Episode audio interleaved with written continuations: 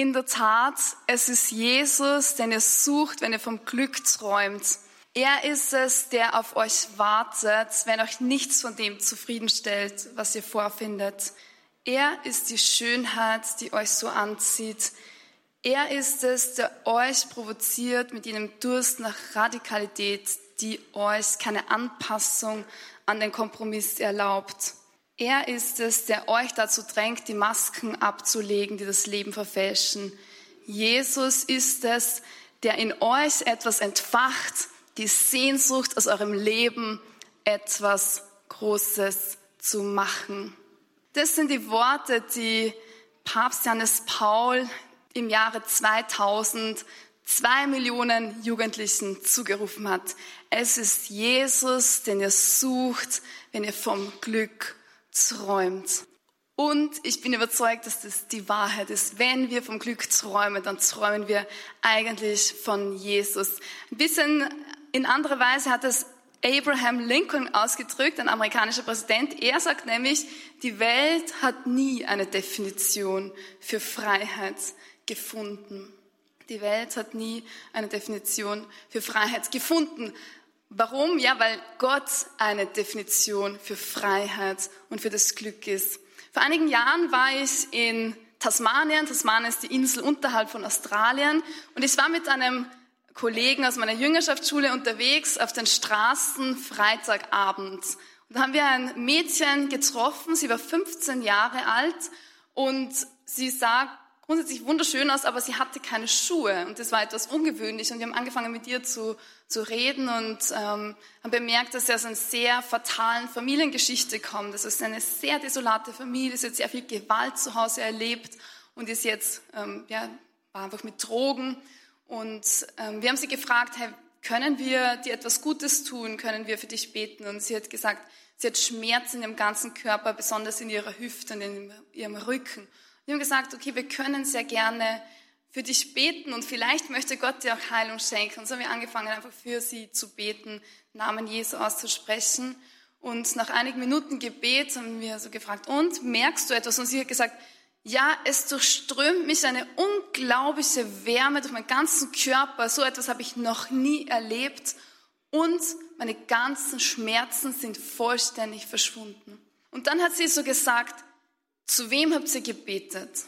Und wir haben gesagt, ja, zu Jesus. Und hast du von Jesus gehört? Sie hat gesagt, ich hatte nie Religionsunterricht in meiner Schule. Ich habe auch keine Freunde, die in die Kirche gehen. Ich war nie in der Kirche.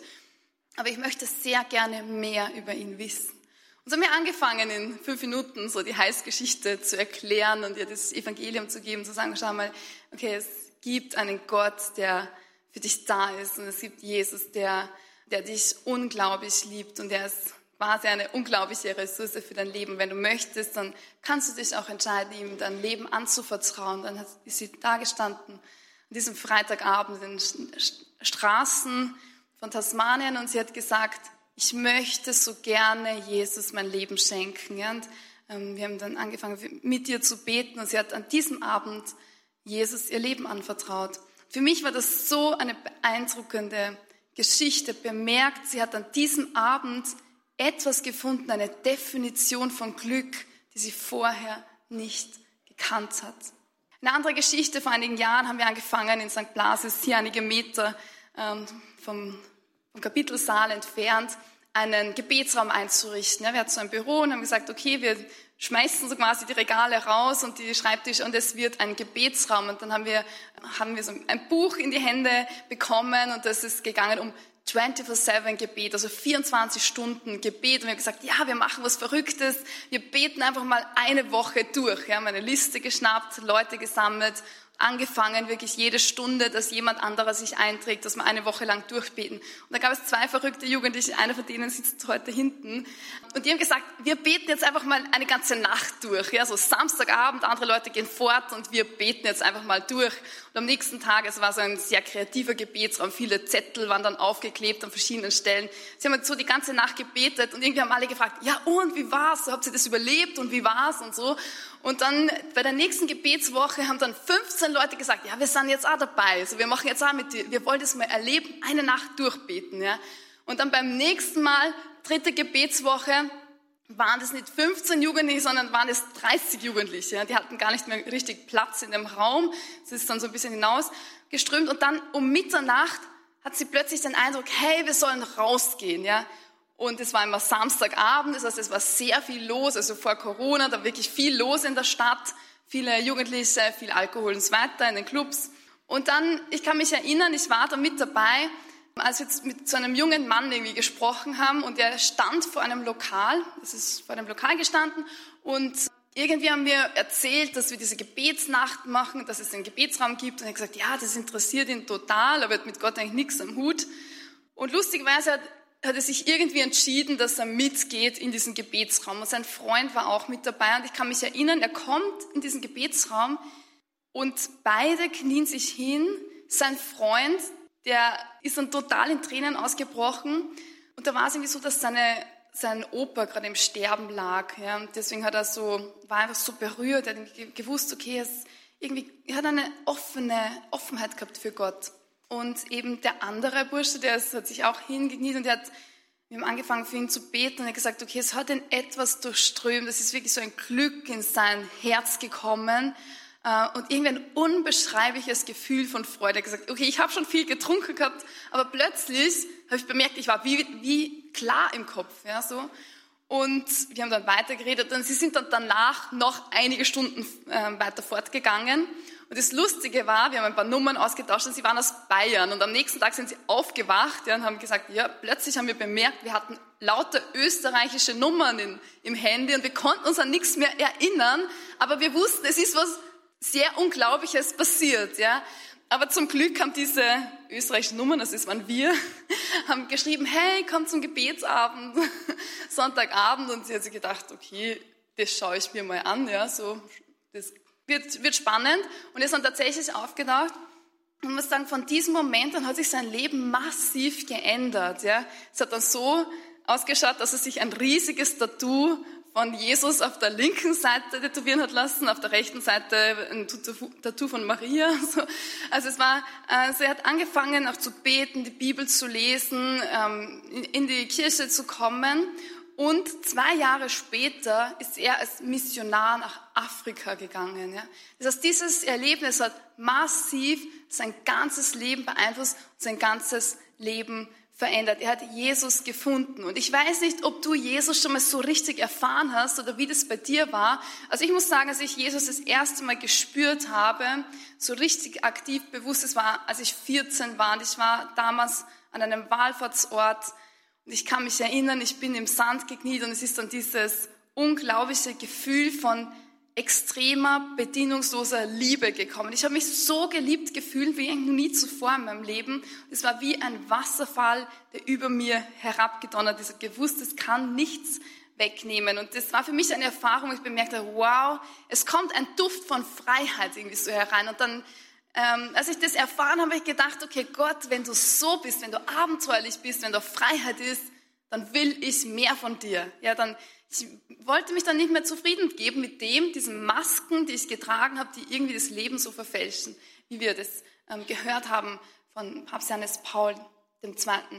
Und das, was ich dann aber auch bemerkt habe, ist, dass dieses extreme Gefühl, dieses wunderschöne Gefühl von krasser Freiheit, von krasser Liebe, dass das nicht nicht andauerte. Ja, es war eine gewisse Zeit, einige Wochen vielleicht. Okay, dann bin ich so quasi wie auf einer Wolke geschwebt, aber das Gefühl ist auch wieder weggegangen. Und ich glaube, es ist normal, weil im geistlichen Leben gibt es verschiedene Phasen das müssen wir wissen. Ja, wenn du das erste Mal Gott begegnest, es kann auch sein bei einem Alpha-Kurs im Heiligen Geistgebet und merkst, wow, okay, du wirst erfüllt von der Kraft des Heiligen Geistes dann ist es nicht automatisch so, dass das immer bleibt. Ja? Sondern es ist ungefähr so, wie wenn du dich verliebst. Ja, wenn du verliebt bist, dann hast du eine gewisse Zeit, okay, dann hast du Schmetterlinge im Bauch, die Männer haben Flugzeuge im Bauch und so weiter. Und äh, dann ist alles super, aber nach einer gewissen Zeit, nach einigen Monaten, so merkst du, ah, es wird ein bisschen weniger. Und man merkt auch, okay, die andere Person hat auch Schwächen. Es ist nicht alles so verklärt und toll und rosarot, sondern na, man sieht da, es gibt eine Menge und man muss auch ein bisschen streiten und so weiter. Und es ist normal, ja. Und genauso ist es in unserer Beziehung mit Gott. Es ist normal, dass wir plötzlich merken, okay, es ist nicht alles immer rosarot und toll und wir schweben nur auf einer Wolke, sondern nein, es gibt auch Zeiten, die wirklich schwer sind in unserem geistigen Leben. Aber es ist auch gut so. Ja. Es ist, meine Erfahrung ist, es ist ein Berg auf und Berg ab. Ja. Es ist immer so, okay, einmal ist der Berg, ja, und ich weiß, oh, es ist alles super. Also heute zum Beispiel denke ich mir, okay, heute wurde ich gefragt, wie geht's dir von der Skala von 1 bis 10? 10 ist super und 1 ist ganz schlecht. Ich sage 10, heute geht's mir sehr gut, aber ich weiß, es wird Tage geben, da geht's mir nicht 10. Da geht's mir vielleicht eine andere Zahl. Und so ist es in unserem geistlichen Leben genauso. Es gibt Höhen und es gibt auch Tiefen. Das Gute ist, wenn ich weiß, ich bin im Tal, weiß ich, es wird wieder bergauf gehen. Und wenn ich auf dem Berg bin, weiß ich, es wird wieder runtergehen. Und so lernen wir in unserem geistlichen Leben, dass wir auch wachsen. Ehrlicherweise muss man sagen, wachsen tust du im Tal. Und das ist mühsam, weil wir merken es in dem Moment nicht, dass wir wachsen. Aber wenn alles zäh ist, wenn es schwierig ist, wenn meine Gebetszeit nicht automatisch ja, so herausfuscht, ich, ich steige aus dem Bett und zack, dann will ich sofort ins Gebet, ähm, sondern wenn ich mich entscheiden muss, wenn es mühsam ist, ich durchringen muss, okay, kann ich heute beten, schaffe ich es, schaffe ich es nicht, ja, dann ringe ich. Das ist der Moment, wo du wachst, weil dort reift einfach deine Entscheidung. Aber Trotzdem ist es wichtig, dass wir diese Erfahrung machen von, dem, von den Momenten, wo wir auf dem Tabor sind, auf dem Berg sind, wo Gott etwas tut und wo er etwas uns von seiner Gegenwart spüren lässt, die wir eines Tages im Himmel spüren werden. Also der Berg ist grundsätzlich der Ort der Gotteserfahrung. Ich weiß nicht, wie es dir geht, aber wenn ich auf den Berg gehe, das ist übrigens der Jesse, der ist auch heute da. Wenn ich auf den Berg gehe, das ist, dort ist mein Lieblingsberg, muss ich gestehen, dann merke ich so eine krasse Freiheit. Ja? Also der Berg ist für mich so wie, man ist ein bisschen erhoben über die Niederungen des Alltags, über die Probleme des Alltags und dann schaut man so in die Landschaft und manchmal gibt es dann auch irgendwie schöne Wolken oder schöne Stimmung am Himmel und ich merke so, wow, es irgendwie, ich, ich fühle mich dann irgendwie Gott so viel näher und es ist wie ein Stück von Ewigkeit, das so ein bisschen hereinbricht. Ähm, das war auch schon im Alten Testament so, zum Beispiel Mose ist auf den Berg Horeb gegangen und dort hat er das Gesetz Gottes empfangen. Ja, die Israeliten, die waren unten und haben auf den Berg geschaut, der war irgendwie eingehüllt in Wolken, in Blitz und Donner. Also es war irgendwie so ein gewaltiges Geschehen. Und sie waren einfach sehr beeindruckt von dem, was da abgeht. Ja, da ist der Mose runtergekommen, sein Gesicht hat geleuchtet, ja, so, sie konnten ihn kaum anschauen, er musste sein Gesicht immer verhüllen, weil er so gestrahlt hat von der Gegenwart Gottes. Also irgendwie ein sehr beeindruckendes Geschehen. Und ich, glaube, Gott liebt einfach Berge. Ja, es gibt auch den Berg Zion in der Bibel, der genannt wird als Ort, wo Gott wohnt. Also wir sehen auch dann, dass Jesus sehr oft auf einen Berg gegangen ist. Zum Beispiel, ähm, einmal wird, er, wird erzählt, dass er auf einen hohen Berg gegangen ist. Da heißt es sechs Tage danach in Matthäus 17, 1 bis 9 nahm Jesus Petrus, Jakobus und dessen Bruder Johannes beiseite und führte sie auf einen hohen Berg. Und er wurde vor ihnen verwandelt. Sein Gesicht leuchtete wie die Sonne und seine Kleider wurden weiß wie das Licht. Und siehe, es erschienen ihnen Mose und Elia, also zwei prominente Gestalten aus dem Alten Testament, und redeten mit Jesus. Und Petrus antwortete und sagte zu Jesus, Herr, es ist gut, dass wir hier sind. Wenn du willst, werde ich drei Hütten bauen. Also ich finde eine lustige Idee.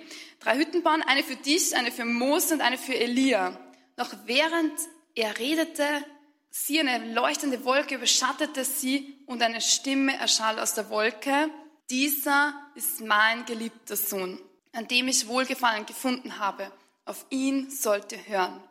Als die Jünger das hörten, warfen sie sich mit dem Gesicht zu Boden und fürchteten sich sehr. Da trat Jesus zu ihnen, fasste sie an und sagte, steht auf, fürchtet euch nicht. Und als sie aufblickten, sahen sie niemand außer Jesus allein. Das ist die sogenannte Verklärung Jesu. Also das heißt, es ist plötzlich eine Verwandlung, eine Veränderung Jesu, als er mit den Jüngern auf den Berg gegangen ist, mit diesen dreien. Und wir wollen ein bisschen mehr hineinschauen, was bedeutet dieses Erlebnis? Also es wird gesagt, dass dieses Erlebnis auf dem Berg Tabor stattgefunden hat. Ja? Und deshalb gehen wir davon aus, und wir sagen, okay, ein Tabor-Erlebnis meint ein besonderes Erlebnis, ein Ereignis, wo du Gott auf eine krasse Weise erfährst und wo du in gewisser Weise auch verwandelt wirst. das Wort, das da verwendet wird bei diesem Tabor-Erlebnis, heißt Metamorphote. Also Jesus wurde verwandelt und dann steht das Wort Metamorphote. Und wir kennen vielleicht dieses Wort, das kommt womöglich bekannt vor, nämlich von dem Wort Metamorphose. Ja, eine Metamorphose ist eine Verwandlung und zwar eine sehr tiefgreifende Verwandlung. Es ist nicht keine oberflächliche, ja, ich wechsle jetzt mal kurz das Outfit. Das ist eine sehr tiefgreifende, existenzielle Verwandlung. Und das lesen wir in diesem Bild oder lesen wir in dieser Geschichte, dass Jesus existenziell tiefgreifend verändert wurde. Er hat ein weißes strahlendes Gewand, aber es war nicht nur das Gewand, sondern sein ganzes Gesicht leuchtete und irgendwie merkten die wow, also da passiert etwas Krasses. Und ich habe dann so ein bisschen geschaut, okay, wo gibt es denn dieses Wort in der Bibel noch? Wo kommt denn dieses Wort noch vor? Und dann habe ich eine Stelle gefunden, und zwar aus dem Römerbrief, Römer 12, 1 bis 2, was heißt, gleicht euch nicht dieser Welt an, sondern lasst euch verwandeln. Und da ist dieses selbe Wort, Metamorphote, durch die Erneuerung des Denkens, damit ihr prüfen und erkennen könnt, was der Wille Gottes ist, das Gute, das Wohlgefällige, das ihm und das Vollkommene.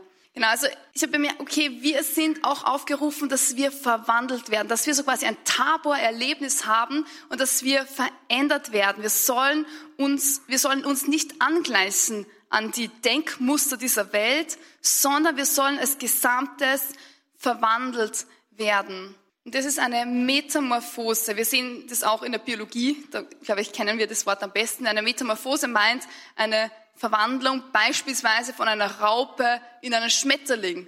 Ja, also man kann da nicht mehr viel äh, erkennen, dass es dasselbe, dasselbe Tier ist, weil es hat sich tiefgreifend verwandelt. Eine Metamorphose meint eine Transformation vom Tod ins Leben. Und das, was wir sehen, was mit den Jüngern passiert, sie sehen Jesus in all seiner Schönheit. Das, was passiert ist, sie fallen zu Boden und sind völlig starr. Ja, sie sind einfach geschockt von der Größe, von der Schönheit, von der Herrlichkeit und Jesus kommt dann und muss sagen, hey, habt keine Angst. Ja, das heißt, wenn wir Jesus wirklich erfahren, dann ist es etwas, was uns tiefgreifend irgendwie packt und verändert. Ich habe die Geschichte gehört von einem Moslem und er hat erst Christ geworden und das ist aufgekommen und dann wurde er entführt und sehr schwer misshandelt. Ja, und er hatte dann ähm, noch die Spuren, also seine, seine Täter haben die Zigaretten ausgedämpft auf seinem Rücken. Er hatte überall im ganzen Rücken war übersät von diesen Wunden. Und er wurde dann gefragt so, ja, wie konnten sie das aushalten, so all diese Misshandlungen und so weiter, weil sie Christ geworden sind.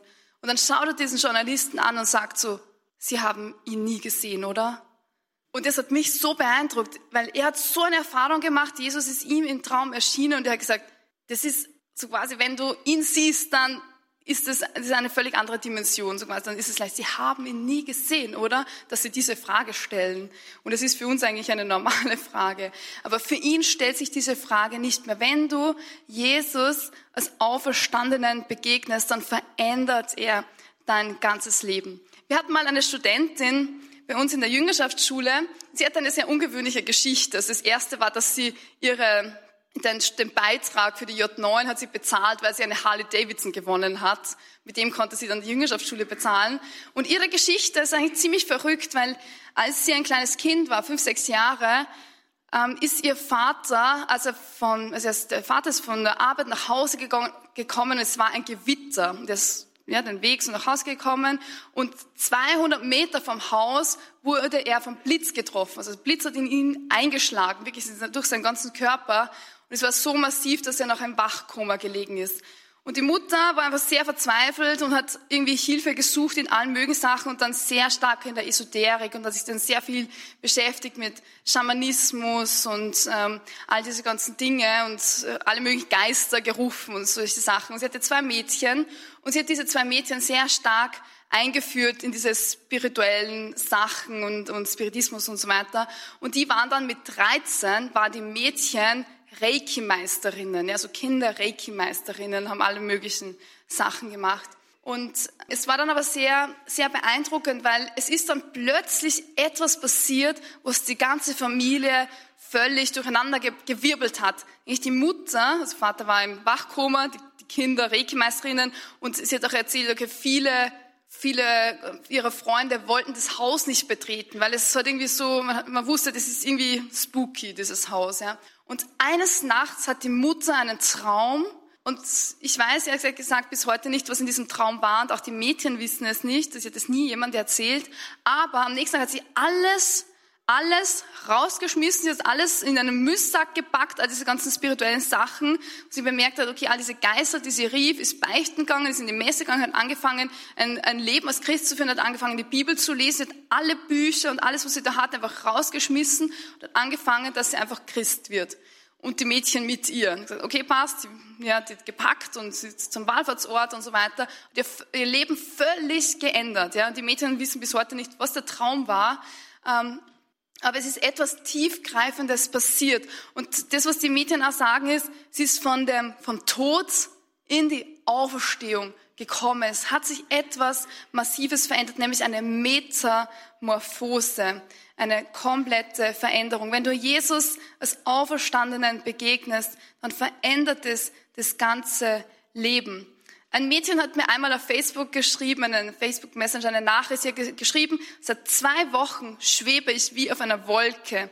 Ich möchte nur mehr im Gebet sein. Wenn ich nicht aufpasse, fange ich automatisch an zu beten. Sehr oft werde ich einfach mit dem Heiligen Geist erfüllt. Das passiert mir sogar in der U-Bahn und in meiner Arbeit. Und sehr beeindruckend. Und sie haben mich, mich gefragt, was kann ich tun? Ich habe gesagt, genieße es. es. es. wird nicht ewig bleiben. Aber es war für mich beeindruckend, dass Leute diese Erfahrung machen. Es ist mir schon mehrmals passiert, dass Leute sagen, hey, ich spüre so stark die Gegenwart Gottes. Ich möchte nicht mehr raus. Ich, ich möchte nicht in die Arbeit gehen, weil ich bin so erfüllt. Ich möchte einfach nur im Gebet bleiben. Und es ist eine sehr einzigartige Erfahrung, eine sehr besondere Erfahrung. Und, und es ist schön, wenn wir die haben, aber wir müssen auch wissen, okay, dieses Tabu-Erlebnis wird auch wieder aufhören. Wir werden auch wieder runtergehen vom Berg, wir werden unsere nächsten Schritte setzen, wo wir wachsen und lernen und so weiter. Und dann wird vielleicht wieder so ein Tabu-Erlebnis kommen. Und es ist ein wunderschönes, eine wunderschöne Erfahrung, glaube ich, sehr notwendig in unserem geistlichen Leben. Ja, wir sehen auch zum Beispiel, wie Gott das Leben von vielen Menschen verändert hat. Also viele, die hier sitzen, können das bezeugen, wenn du auch zuhörst.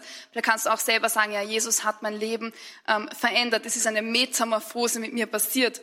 Wir sehen Petrus, der von einem Angsthasen zu einem Mann wird, der zu tausenden Menschen spricht. Wir sehen die Apostel, die zu Zeugen werden, die das Evangelium im ganzen Mittelmeerraum verbreiten. Und wir merken, dass Gott unser Leben einfach auf ein völlig neues Level hebt. Kolosserbrief 3 heißt es, denn ihr seid gestorben und euer Leben ist mit Christus verborgen in Gott. Wenn Christus unser Leben offenbar wird, dann werdet auch ihr mit ihm offenbar werden in Herrlichkeit. Das heißt, wir sind mit Christus gestorben, aber wir sind auch mit ihm auferweckt. Und als Christen dürfen wir ein bisschen teilhaben an diesem besonderen Leben. Wir sind da hinein verwandelt in das Leben der Auferstehung. Und auch im Römerbrief ist eine ähnliche Stelle. Da heißt es Römer 6, 5, wenn wir nämlich mit der Gestalt seines Todes verbunden wurden, dann werden wir es auch mit seiner Auferstehung sein. Und das ist das Unglaubliche, was wir im Christentum haben, dass wir hineingenommen werden in das Leben Gottes, dass Gott seine Identität uns offenbart. Das heißt, wir werden, wir erkennen Christus. Und das, was auch passiert, wenn wir Jesus als Auferstandenen begegnen, dann verändert er unser ganzes Leben. Und es ist so, dass diese Tabu-Erlebnisse, sie erinnern uns an die, uns, unser Zuhause, dass unser Zuhause der Himmel ist. Der Petrus, der will sofort drei Hütten bauen und sagt, hey, lass uns hier bleiben. So, eine für dich, eine für Mose und so weiter. Das heißt, Tabu-Erlebnisse sind so Erlebnisse, wo wir bleiben wollen, ja. Aber sie erinnern uns an das, was Gott für uns schlussendlich vorbereitet hat. Wir müssen wissen, dass Tabu-Erlebnisse oft eine Initiation bedeuten und dass sie Highlights unserer Gottesbeziehung sind. Aber, und das möchte ich dir zum Schluss auch noch mitgeben, um auf den Berg zu kommen, braucht es einen Weg hinauf. Ja, und den muss man im Alltag gehen. Ja. Es gibt Tabor, es gibt es, wo wir den Überblick haben. Es braucht auch diesen Weg hinauf. Und jetzt möchte ich kurz beten. Jesus, Ich danke dir, dass du uns Tabor-Erlebnisse schenkst, dass du uns erinnerst, unsere Heimat, die im Himmel ist. Und ich danke dir, dass du nicht auf den Berg mit uns gehst, sondern auch durch die Täler. Dass du genau weißt, was wir brauchen, welche Ermutigung wir brauchen, welche Challenge wir brauchen. Ich danke dir dafür. Amen.